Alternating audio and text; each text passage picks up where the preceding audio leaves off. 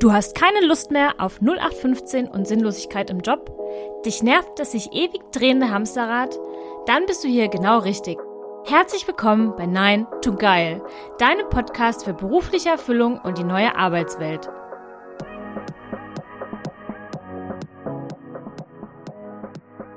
Hallo und herzlich willkommen zurück zu einer neuen Folge von Nine to Guy. Mein Name ist Steffi, ich bin Coach für berufliche Erfüllung und die neue Arbeitswelt und ich habe genau aus diesem Grund diesen Podcast gestartet. In meinem Podcast Nine to Guy möchte ich dir alle zwei Wochen Tipps an die Hand geben, wie du für dich ein erfüllteres Berufsleben finden kannst.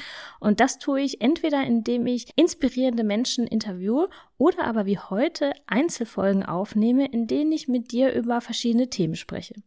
Heute sprechen wir über ein Thema, was mir besonders am Herzen liegt, weil ich selber ganz, ganz lange damit zu kämpfen hatte. Und vielleicht kennst du das oder vielleicht hast du schon mal davon gehört, dass Menschen sich in ihrem Job nicht gesehen fühlen. Und das geht so weit, dass sie sich immer, wenn sie irgendwo in einen Raum kommen, sich überhaupt gar nicht wahrgenommen fühlen. Sie fühlen sich ignoriert und fühlen sich einfach unsichtbar. Wenn das nicht in einem normalen Rahmen bleibt, dann kann es sein, dass dieser Mensch gelernt hat, sich über anzupassen. Und genau über das Thema sprechen wir heute. Doch bevor wir mit der heutigen Folge starten, möchte ich an der Stelle noch zwei kleine Dinge anbringen, die mir wichtig sind, hier zu betonen. Ich bin weder Arzt noch psychotherapeutisch ausgebildetes Fachpersonal, so wie es ganz, ganz viele hier in Deutschland gibt, die, die ihren Job wirklich jeden Tag mit voller Inbrunst tun. All das, was ich dir in der heutigen Folge erzähle, beruht auf meiner Coaching-Praxis, auf meiner persönlichen Erfahrung und dem, was ich in meiner Ausbildung zum systemischen Coach lernen durfte. Zweites Thema ist, wir sprechen heute über eins meiner Herzensthemen, das systemische Coaching. Die systemische Arbeit geht ganz oft auf unsere Kindheit zurück und schaut, wo haben wir in unserer Kindheit verschiedene Muster gelernt. Da kann es schnell passieren, dass man in den Modus der Schuldzuweisung kommt und sagt, da und da haben meine Eltern Fehler gemacht. Davon distanziere ich mich als systemischer Coach. Meine Haltung ist es anzunehmen, dass in dem Moment, in dem jeder von uns in seinem Familiensystem aufgewachsen ist, das mit bestem Wissen und Gewissen passiert ist. Und mit der Haltung würde ich dich auch bitten, an genau das Thema ranzugehen und danke dir und wünsche dir jetzt viel Spaß bei der neuen Folge.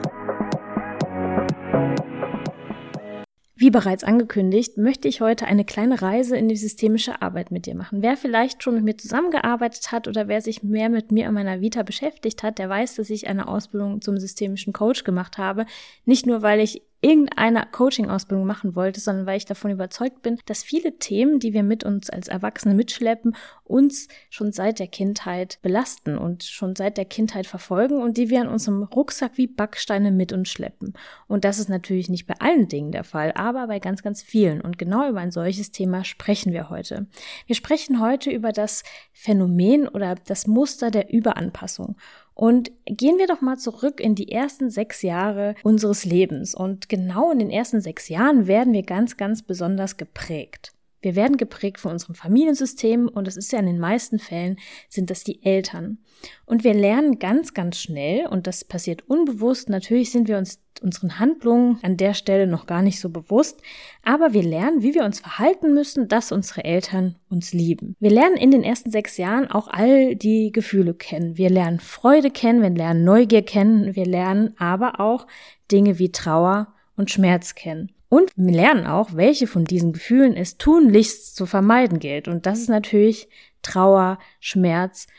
Und manche lernen auch, dass Wut eines dieser Gefühle ist, dass es überhaupt nicht an die Oberfläche zu bringen gilt. Und dazu kommen wir auf jeden Fall gleich nochmal. In dieser sehr prägenden Zeit lernen wir auch, ob wir zur Last fallen dürfen, ob wir laut sein dürfen, ob wir so sein dürfen, wie wir sind, oder ob es dann Gegenwind von unseren Eltern bekommt. Und was wir als Kind auf jeden Fall vermeiden wollen, ist, dass wir die Liebe unserer Eltern verlieren. Denn von der sind wir abhängig, von der ist unser Leben komplett abhängig.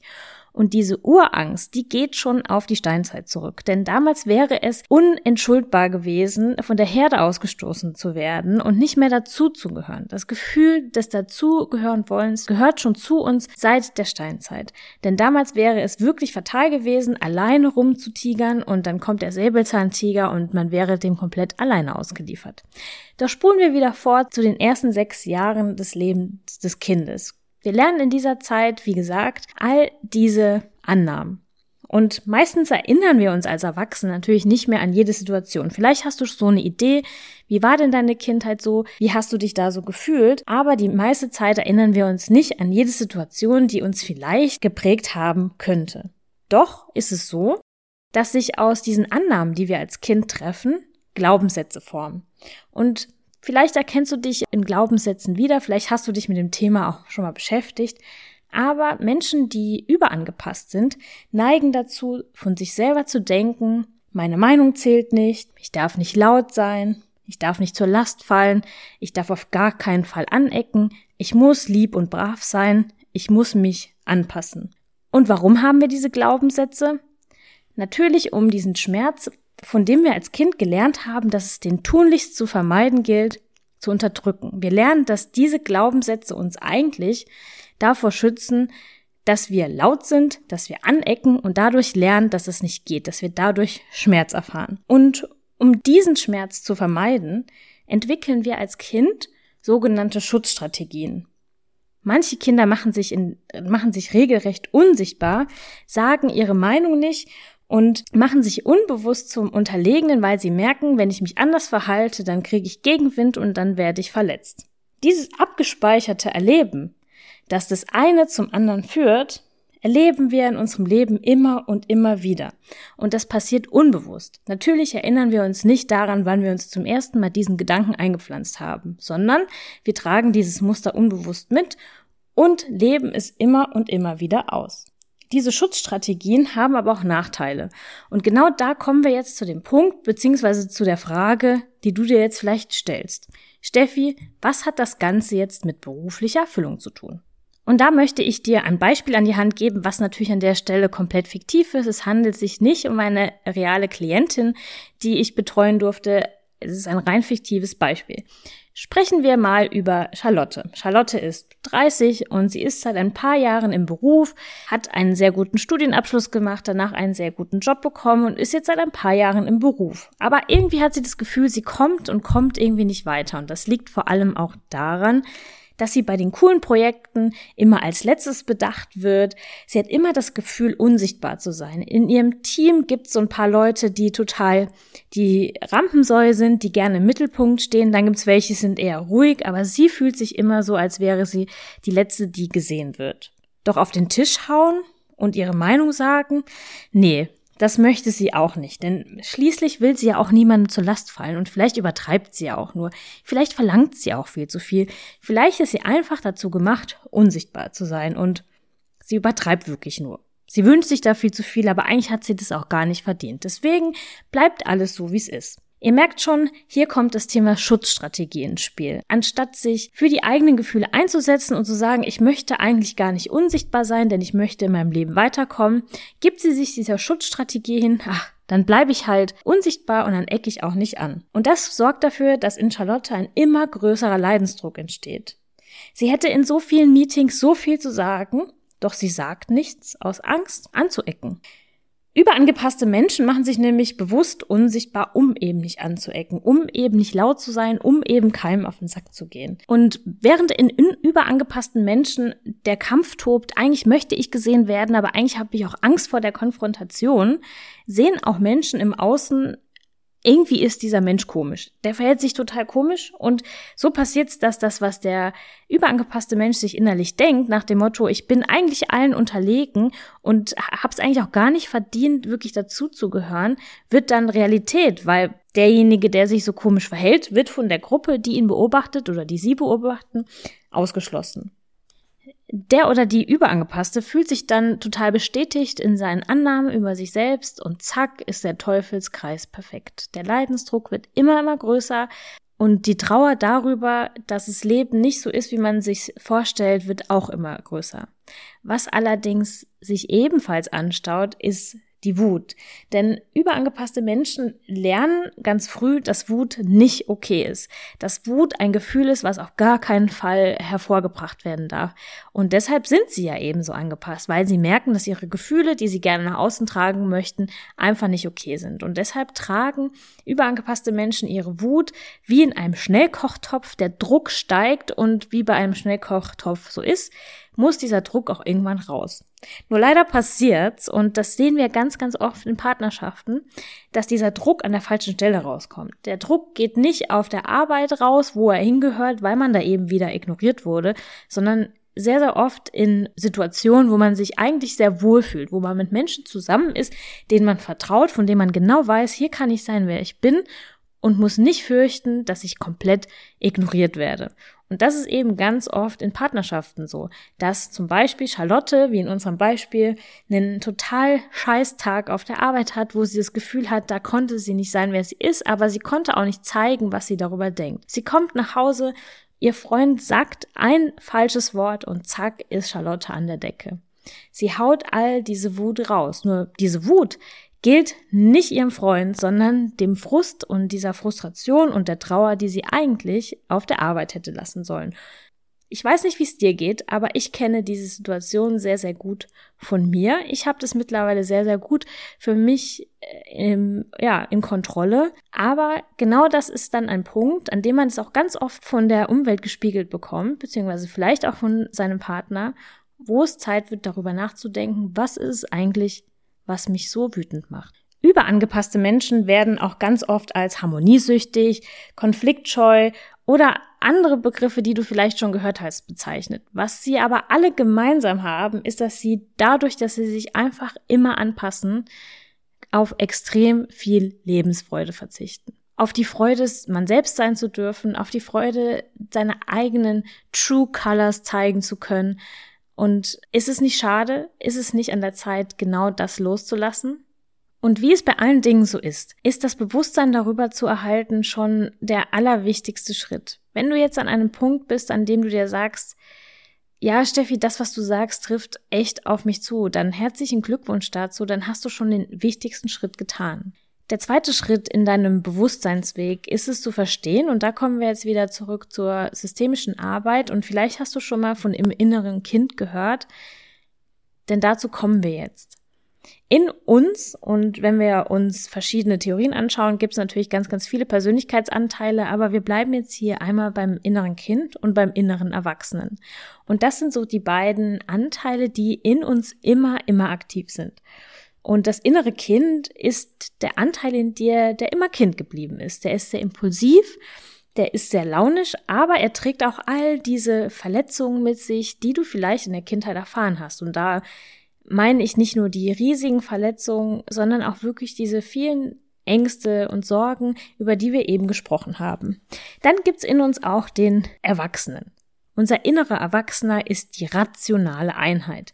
Der ist der Logiker in uns. Der ist, der ist der, der die Entscheidung rational im Kopf trifft. Und manchmal clashen diese beiden inneren Anteile total gegeneinander. Aber auch in ganz, ganz vielen Fällen haben diese beiden überhaupt gar keine Verbindung. Weil irgendwann der Erwachsene entschieden hat, ich ziehe jetzt den Stecker. Das innere Kind nervt mich mit seinen ganzen Verletzungen und Ängsten und Sorgen, ich ziehe jetzt den Stecker und will damit nichts mehr zu tun haben. Das bedeutet aber auch, dass man auch die guten Sachen des inneren Kindes wegstreicht, also auch die Neugierde, auch die Lebensfreude und all diese Dinge. Und deshalb ist es umso wichtiger, dass beide eine, eine gute Verbindung haben, dass das innere Kind weiß, dass der innere Erwachsene da ist, dass der innere Erwachsene ein Auge auf das innere Kind hat und dass der innere Erwachsene auch daran interessiert ist, herauszufinden, welche Bedürfnisse das innere Kind hat.